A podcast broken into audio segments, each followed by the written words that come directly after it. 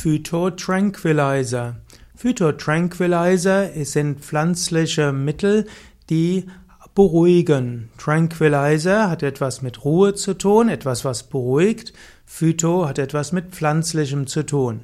Und es gibt verschiedene psychoaktive Stoffe auch unter den Pflanzen. Man spricht zum Beispiel von den pflanzlichen Antidepressiva. Da gibt es zum Beispiel das Johanniskraut und Baldrian. Und es gibt auch noch andere. Phytotranquilizer wird zum Beispiel der Baldrian bezeichnet. Der Baldrian beruhigt und Baldrian hilft gegen Unruhe und Erregungszustände, Angstzustände und Spannungszustände. Und deshalb hm, wird Baldrian als der natürliche Phytotranquilizer bezeichnet.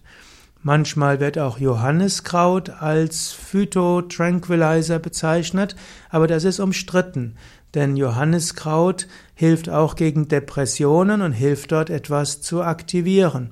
Andererseits hat äh, und ist auch ein Stimmungsaufheller.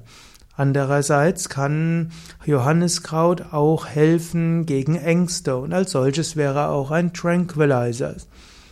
Man muss sich nur bewusst sein, dass Johanniskraut auch äh, eine erhöhte Lichtüberempfindlichkeit der Haut erzeugen kann.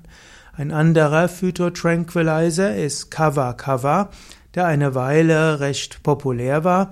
Heute wird Kava nicht mehr verwendet, weil er, anders als früher gedacht, nicht so nebenwirkungsarm ist, sondern eben auch Nebenwirkungen hat, die nicht so gut sind. Natürlich, Phytotranquilizer sind auch Cannabis, also Marihuana und Haschisch, aber diese machen süchtig und können in viele Probleme führen.